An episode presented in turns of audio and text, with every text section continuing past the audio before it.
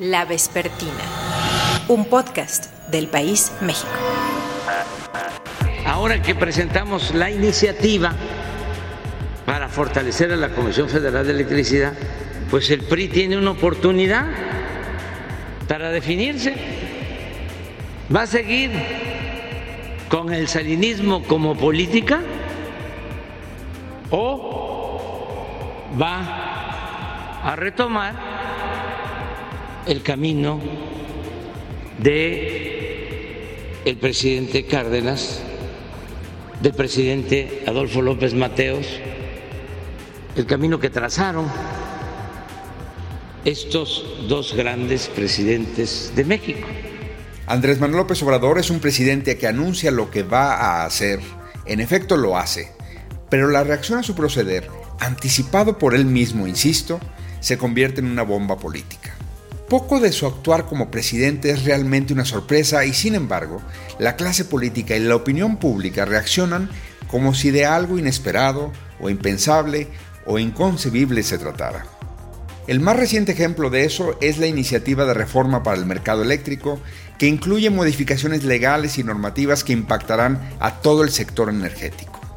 Escuchemos a Adán Augusto López Hernández, secretario de Gobernación, quien en la mañanera del viernes 1 de octubre adelantó algunos detalles de esta iniciativa.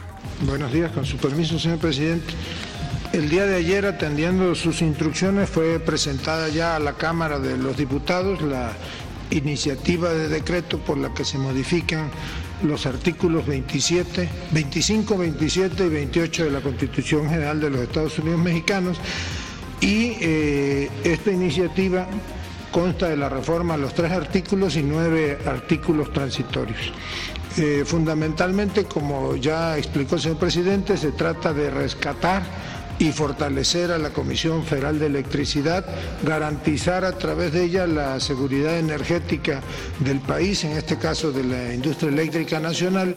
Tras ese anuncio, la tinta, los bytes y las horas en la radio y la televisión se han desbordado en reacciones. Para el gobierno es un imperativo patriótico disolver órganos reguladores autónomos, desconocer y cancelar contratos y quedarse con toda la rectoría del sector eléctrico. Para múltiples expertos, estamos ante una regresión que nos sacaría no solo del presente, sino que cancelaría opciones de un futuro con energías de fuentes limpias. Aquí en la Vespertina, Jorge Andrés Castañeda nos hablará de las implicaciones presupuestales de la propuesta de López Obrador. Marta Tagle delineará la batalla legislativa que podría quebrar al bloque opositor apenas en el primer periodo de sesiones. Y mi colega del país México, Sonia Corona, nos hace una lectura de esta, la nueva tormenta anunciada del gobierno de AMLO. Soy Salvador Camarena, bienvenidos a la Vespertina, podcast del país México, comenzamos. Entonces sí es un momento de nuevo definitorio. Vamos a ver que resuelven. Es una oportunidad histórica porque esto podría es una oportunidad un histórica para el PRI de definición. La Vespertina. Me da mucho gusto para conversar aquí en La Vespertina, vía telefónica, Jorge Andrés Castañeda, director de investigación aplicada de Mexicanos contra la Corrupción y la Impunidad. Jorge, bienvenido a La Vespertina. Hola Salvador, hola a todos, muchas gracias por la invitación. Hoy conocemos una iniciativa del presidente López Obrador que quiere, déjame ponerlo así, estatizar la industria eléctrica. Creo que hay que entender esta iniciativa en la historia de lo que ha intentado este gobierno. Primero es el decreto de la Secretaría de Energía que se les cae luego, luego. Luego es la propuesta de reforma a la ley de la industria eléctrica, que es, digamos, derrotada en tribunales, por llamarlo de alguna forma, porque, pues, por, eh, pues porque es inconstitucional en muchos aspectos. Entonces, pues... Y donde el presidente ya había dicho, bueno, pues si no se puede, reformo la Constitución. Pues sí, o sea, la respuesta a que te digan que algo va contra la Constitución, pues es cambiar la Constitución. Entonces, este simplemente es eh, el último paso y quizá el definitivo, porque pues ya más que esto no se puede, para, digamos, eh, cambiar el paradigma bajo el cual funciona la industria eléctrica en México, eh, en cierta medida desde los años 90, cuando se hace la primera reforma, pero particularmente desde la reforma energética y en particular la electricidad de 2013. ¿El paradigma anterior o vigente cuál es y cuál quieren instalar? Eh, los datos del PRODECEM, que es, digamos, el instrumento de planeación que hace la Secretaría de Energía, de prospectiva, donde dice, así está el mercado energético, digamos, y, así se va a, comportar hacia, hacia adelante, dice que, pues, México necesita una gran inversión eh, equivalente a varios puntos del PIB durante la próxima década y, digamos, desde los 90 la necesitamos y se ha estado llevando a cabo, déjame ahorita regresar a eso, en eh, electricidad. Mucha de la planta que tenemos de CFE es obsoleta, es contaminante, es cara eh, y digamos, independientemente de cualquier consideración climática que ahorita vamos, se necesitaba muchísima inversión ahí. En México ha sido, era históricamente muy alto el costo de la electricidad por una pues, subinversión crónica. Eh, al igual que se puede pasar en Pemex, es un paralelismo lo de CFE, CFE no tiene los recursos, porque el Estado mexicano no tiene los recursos para invertir como se necesita en este sector. Estamos hablando de miles de millones de dólares al año. De acuerdo. Lo que se necesita. Y la industria necesita energía barata. Eh, digamos, uno de sus insumos es la mano de obra, donde México todavía es muy competitivo, eh, quizá por las razones equivocadas, pero otro de los insumos básicos es la energía. Y los costos de la energía para la manufactura de coches, para la manufactura de televisiones, de equipo médico, de autopartes, de aviones, todo lo que hacemos en México y hacemos muy bien, uno de los problemas que teníamos era el costo de la electricidad. Entonces, la solución que se planteó desde los 90, y ese es el paradigma actual, era que los privados participaran en esta inversión. Estos son inversiones rentables, no quiere decir, o sea, el gobierno las podría hacer y ganar dinero, el tema es que no tiene suficiente dinero para hacer escuelas, hospitales y plantas de ciclo combinado. Y, digamos, en el paradigma económico que vivíamos, eh, más orientado al libre mercado, digamos, que a lo que le gusta a este gobierno, pues no tenía mucho sentido que el gobierno dedicara recursos a eso. Era más eh, racional que privados pusieran ese dinero. Y claro, los privados están en el negocio de ganar dinero, obtuvieran un rendimiento al respecto. ¿no? Entonces, en los 90 se abre el régimen de, productores de, energía independientes y posteriormente el de autoabastecimiento, que es uno de los que más le molesta a este gobierno, pero ya con la reforma del 2013 se abre por completo casi eh, la parte de generación, la de distribución y comercialización siempre han sido monopolios de CFE, eh, nada más es importante dejar eso en claro. De acuerdo. Para que privados pudieran ofertar esta electricidad a la CFE, la comprara la CFE y nos la vendiera a ti y a mí a nuestras casas. ¿Qué paradigma se quiere instalar ahora? Ahora, eh, lo que vemos en, en, esta propuesta de reforma constitucional, pues es dar marcha atrás por completo a esto. O sea, es cancelar todos los contratos que existen para que CFE, suministro básico, le compre a estos privados y CFE, suministro básico, le compra a las otras empresas de CFE. También es cancelar ese esquema, volverlos a juntar, que ya no se compren entre ellos, digamos. Eh, cancelar las subastas, los contratos de subastas, que son los resultados del 2013, y regresar a un esquema donde el Estado y el gobierno es el rector por completo del sector y el dueño de los activos. Lo que quiere el presidente, y lo dice en la exposición de motivos muy claramente, es que CFE regrese a producir el 55% por lo menos de la energía que se genera y consume en México. Para eso, entonces, eh, CFE tiene que invertir cantidades gigantescas de dinero para tener las plantas que permitan generar esta electricidad. A ver, Jorge, eso eh, tú ya lo estás infiriendo, es decir, eso no dice la exposición de motivos, a eso me refiero. Digamos que si sí pasa la iniciativa que el presidente está planteando al legislativo y pasa en los términos en que está, es lo que vamos a hablar ahora. Las implicaciones. Y tú ya te sentaste a hacer números y empiezas a ver que se necesita una cantidad ingente de recursos que simplemente no tenemos. O bueno, si los tenemos, tienen que venir de algún lado, ¿no? Eh, a ver, esta inversión se, necesita y se necesita muchísimo. La primera opción es no hacerla y chiquitearle como seguimos eh, cómo viene el presupuesto de este año, cómo viene el presupuesto del año que entra. Digo, eh, esos son datos que ya tenemos de la Secretaría de Hacienda. Lo que se está planteando para el futuro inmediato no alcanza. Entonces tendría que aumentar muchísimo esta inversión. ¿Cuánto? Pues depende de qué tecnología se utilice, qué tan eficientes somos, etcétera, etcétera. Pero estamos hablando de miles de millones de dólares. Entonces, hay de dos. O no la hacemos y rezagamos al país por completo en cuanto a su competitividad internacional y sí lastimamos de forma muy fuerte a la joya de la corona en México, que, es eh, la industria de manufactura para exportación, o sacamos dinero de otra parte para que CFE tenga el dinero de invertir ahí. Lo que no se puede, eh, como dicen en inglés, es tener tu pastel y comértelo también, porque pues si vamos a destinar recursos no solo a CFE, porque digo, ya tenemos todo el problema de Pemex y de las obras que, que, está haciendo el presidente, etcétera, etcétera. Vamos a dedicar todo este dinero para que CFE haga estas inversiones, pues va a tener que venir de alguna parte. Y esto no es de aquí a un año, estamos hablando de aquí a una década. Más. Creo que es importante que siempre sí, sí, sí. tengamos esa perspectiva de, de más largo plazo que nos cuesta mucho en México, ¿no?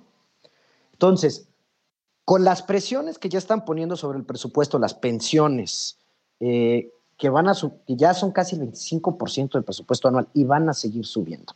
Los programas sociales en la Constitución, todo el gasto de salud que tenemos que aumentar, pues de dónde va a venir el dinero para la CFE para que haga todas estas plantas.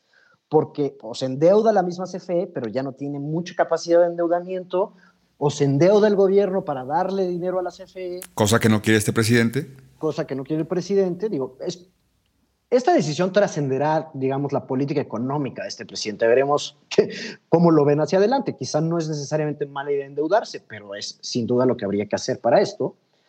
Eh, o quitamos dinero de otras cosas. Entonces dejamos de hacer hospitales para hacer plantas de ciclo combinado o incluso renovables, eólicas o fotovoltaicas pero ese dinero se está quitando de otro lado.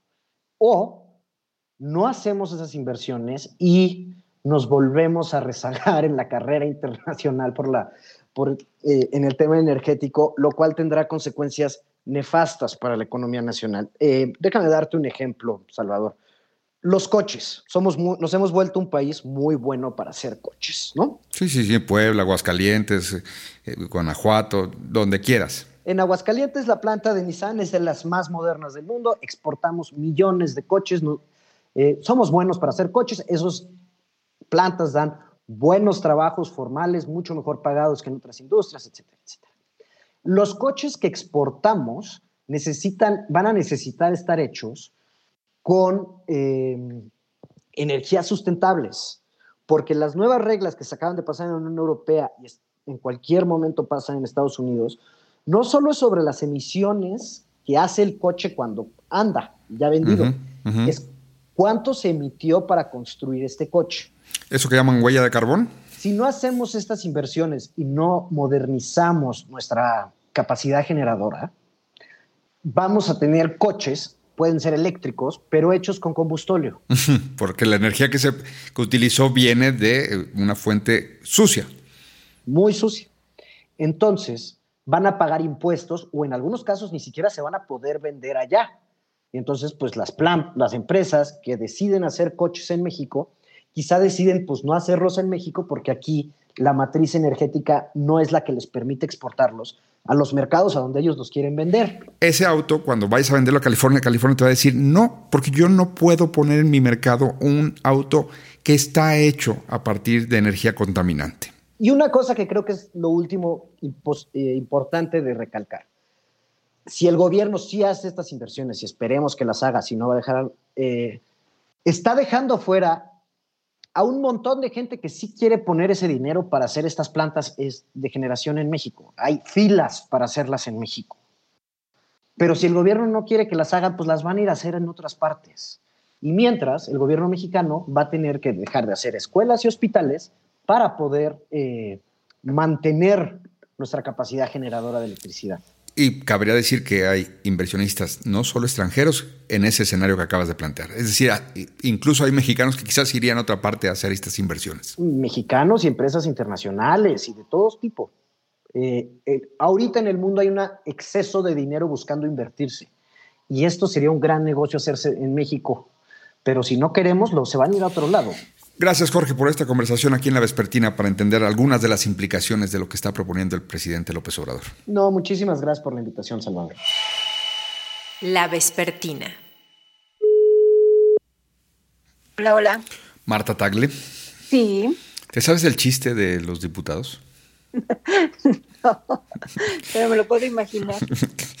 Decían que lo contaba el papá de Felipe Calderón, que fue diputado, por supuesto. Decía, la chamba dura tres años y el desprestigio para siempre, caray. Ah, sí, oye, no, es lo que les digo, que, porque todavía me siguen siendo diputados, senadora, le digo, es que la mala fama queda para toda la vida. Saludo está en la línea telefónica de la Vespertina, la exdiputada Marta Tagle. Hola, Marta. Hola, Salvador, qué gusto saludarte. Al contrario, gracias de verdad por participar en la Vespertina. Marta, ¿Cómo es una negociación? Porque en el Senado, desde los anteriores tres años, sí hubo negociación. Y ni más ni menos, para no ir más lejos, bueno, varias de las reformas salieron con apoyo de otras bancadas, no nada más del oficialismo. E incluso la polémica iniciativa que dio origen a la Guardia Nacional se logró prácticamente por consenso. Entonces, ¿cómo prevés la negociación? ¿Qué, va a pasar en el Congreso en las próximas semanas?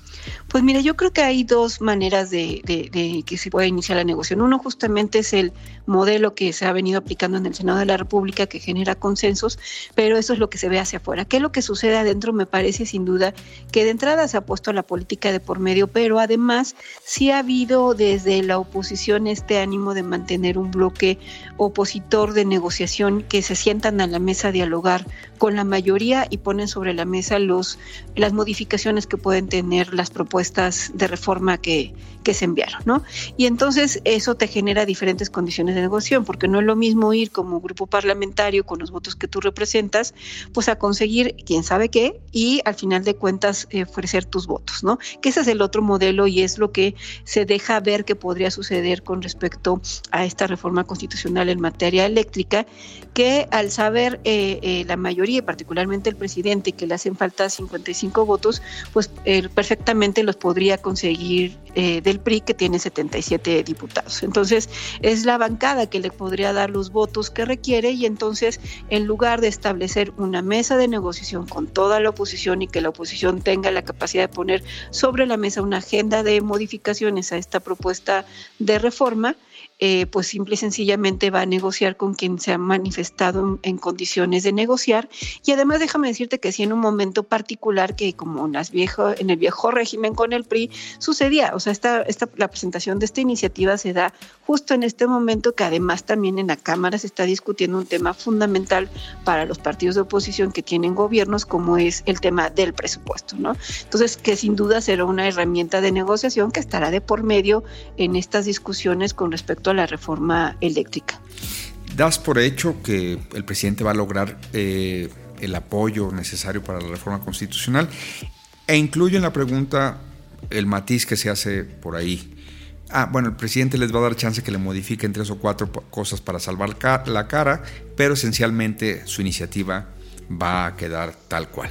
Por como hemos visto cómo ha venido eh, operando el PRI, nos parece que sí, que el PRI va a negociar directamente con la mayoría algunas modificaciones que pues, le puedan justamente lavar la cara y, eh, y en ese sentido iniciar en un proceso de negociación que permitan darle la mayoría calificada al presidente. Ese es el escenario más viable o es el que se ve en puerta por cómo ha venido operando el PRI. El PRI por eso obtuvo incluso la presidencia de la Junta de Coordinación Política en la Cámara de Diputados, que es el órgano de gobierno más importante donde se define prácticamente todo. Y esto, pues, eh, eh, entre otras cosas, es porque se ha mostrado con la disposición de, de aliarse con Morena para este tipo de temas y yo creo que van a abrir esa negociación sobre estas propuestas de modificación a la reforma eléctrica que envía el presidente y que en ese sentido el PRI estaría abandonando la alianza eh, con la que llegó a, la Cámara, porque recordemos que en las elecciones fue junto con el PAN y el PRD en una alianza pues muy rara, ¿no? Porque son partidos que supuestamente ideológicamente son muy diferentes, a buscar eh, eh, votos y llegar a este, este porcentaje de votos y de diputados que tienen hoy en el Congreso. Creo que se va a separar de esa alianza y van a iniciar un proceso de negociación directamente con, con la mayoría a, cambio de eh, pues promover algunas modificaciones a la reforma eléctrica y quizás te digo poniendo en la mesa otra, otro tipo de negociaciones. Marta, muchas gracias por esta conversación para la vespertina. Al contrario, gracias a ti, Salvador. Un abrazo. Ya tenemos una lectura de las implicaciones presupuestales de la iniciativa del presidente López Obrador. Ya tuvimos un apunte de Marta Tagle que nos ayuda a esperar algunos elementos del proceso legislativo, a ver cómo ocurrirán las negociaciones. Sonia Corona, la jefa de redacción del País México. Ahora, contigo, Sonia, quisiéramos una lectura del momento político. Coincidirás conmigo, Sonia, bienvenida a la Despertina como siempre, que con el presidente López Obrador uno anuncia lo que va a hacer, luego lo hace y es como si cayera una tromba sin que el meteorológico hubiera anunciado nada, cuando, insisto, ya nos había dicho que iban a lanzar esta iniciativa de industria eléctrica. No ha sido un presidente moderado, entonces mandó una iniciativa muy eh, agresiva en términos de cambiar el paradigma que se tiene hasta el día de hoy y, sin embargo ha provocado todo, eh, toda una sacudida. Sonia, ¿cómo lo estás leyendo el momento político y las implicaciones, digamos, en esta segunda parte del gobierno del presidente López Obrador al sacar esta ficha de la iniciativa de reforma eléctrica? Hola Salvador. Sí, mira, yo creo que eh, es, curioso precisamente lo que dices porque él eh, ha anunciado, o sea, con demasiada anticipación que va a hacer esta reforma energética desde su, desde su candidatura cuando empezó a ser presidente. Él dice que quiere cambiar la reforma energética de 2013 eh, que le quiere dar una vuelta, o sea, todos ya sabíamos que esto iba a venir y de repente la presenta y es una vuelta de 180 grados, me parece. Eh, con respecto al, modelo que se, que se tenía, a la reforma que se hizo en 2013. Y políticamente, en 2013, si tú recuerdas, Peña Nieto hizo una alianza con todos los partidos de oposición, el Pacto por México, eh, hicieron toda una labor para que todos los, casi todos los partidos entraran y aceptaran esos cambios, eh, incluso también incluyeron a la iniciativa privada, la iniciativa privada estaba eh, muy expectante por el, por el tema de las inversiones, de, de cuánta inversión iba a llegar a México a partir de esto, y ahora estamos hablando de un modelo totalmente distinto, ¿no? El presidente no quiere hacer una alianza con todos los partidos en el Congreso para, para aprobar su plan. Eh, solamente necesita unos cuantos votos que quiere conseguir en el, en el PRI, que paradójicamente es un partido que va a tener que elegir entre la, o sea, su supervivencia va a estar por matar su propia iniciativa su propio plan. Entonces, eso, eso es muy duro, es muy juego de tronos si lo piensas, ¿no? Tú no ves a los del PRI resistiendo, por lo que te estoy escuchando. No, no creo. Eh, sobre todo por, por, cómo se han mostrado en, en, los últimos días, horas, que es, están con una, son muy ambiguos, eh, están diciendo que, que, sí, que tal vez siguen con eh, toda la oposición, el PAN, toda esta gente que, que, finalmente les ha ayudado a recuperar algunos escaños en el Congreso, porque recordemos que ellos quedaron destrozados en 2018 y esta vez eh, recuperan en 2021 algunos de esos escaños por esta alianza que hacen con el resto de la oposición y ahora están un poco coqueteando con el presidente. Es un, es, un cortejo lo que estamos viendo, me parece. Eh, están, están todos los partidos de oposición diciéndole al PRI, ¿qué vas a hacer? Tú estabas conmigo. Eh, y mientras López Obrador les dice, eh, hey, los necesito, ¿por qué no le echan un ojo a mi propuesta? Y hablamos y vemos qué les parece, ¿no? La alianza opositora que se planteó en términos electorales convertirse luego en coalición legislativa de oposición, sobrevivirá a un presidente que quiere matar dos pájaros de un tiro, no tener una oposición efectiva y por otro lado sacar adelante una de las iniciativas que espera que sean emblemáticas de su sexenio? No estoy segura de que vaya a sobrevivir porque la alianza opositora, o más bien toda esta, esta coalición opositora, no, no ha demostrado tener suficiente fortaleza todavía. O sea, es, muy verde, es muy, bueno, no, no muy verde, es muy reciente. No, no, no sabemos eh, todavía las, las fortalezas que tienen. Y yo creo que el PRI de alguna forma también está apostando al, al olvido, ¿no? A que si hace esto, eh, de alguna manera nadie se lo va a reclamar en 2024 porque falta mucho, porque, porque van a pasar muchas cosas en medio eh, antes de que alguien les reclame eh, algo que van a hacer en el 21-22. Eh, entonces, creo que, creo que el PRI apuesta a eso, pero también creo que le puede salir caro con respecto a sus socios, al, resto de los partidos. Y definitivamente López Obrador está apostando a, hacer chuza, ¿no? O sea, a, sacar adelante una ley que, que, no es nada más una ley que revierte eh, aquí la, la ley que pusieron sus opositores, digamos, eh, sino que eh, también es una ley pensada, eh, es, es, su pensamiento en una ley, es, es pensar que, que, el Estado tiene que ser dominante en algo, en la industria energética, principalmente en la industria eléctrica y, y, en otras áreas, eliminando a los reguladores. Y creo que, creo que él si en ese viaje de, de, conseguir implementar en la Constitución su visión, y de paso eh, consigue cargarse la oposición, le saldría de maravilla, ¿no? O sea, sería eh, una, una, jugada perfecta. Pero creo que eh, López Obrador evidentemente está apostando primero por por su visión, por su legado, que quede su legado en la Constitución, antes que por ver qué, qué sucede con los demás. Pero es cierto que, que, la coalición opositora es todavía muy frágil, es todavía muy reciente. Se me hace que ya no resistió, pero bueno, ya veremos en las próximas semanas. Sonia, como siempre, un gusto tenerte en la vespertina. Gracias. Yo creo que conviene a todos la reforma energética. En este caso, la reforma eléctrica a todos y conviene a los empresarios. A lo mejor no a los machuchones, porque esos pagan menos luz que lo que pagan la mayoría de los mexicanos, precisamente porque la anterior reforma energética se hizo para favorecer a las grandes corporaciones. Entonces, la nueva iniciativa lo que busca es de que no haya estos privilegios para que eh, se pague lo justo por la energía eléctrica y no aumente el precio de la luz. Al cierre de este capítulo, Morena anunciaba que el proceso legislativo de esta iniciativa podría durar hasta noviembre, mientras que el PAN emplazaba a su aliado, el PRI, a no ceder ante el presidente López Obrador. Y los priistas reclamaban por su parte que ellos no aceptan plazos fatales de nadie. Veremos qué ocurre. Por lo pronto, gracias de nuevo por escuchar la vespertina. En la producción Omar Morales, en los micrófonos Salvador Camarena. Hasta la próxima. La vespertina, un podcast del país México.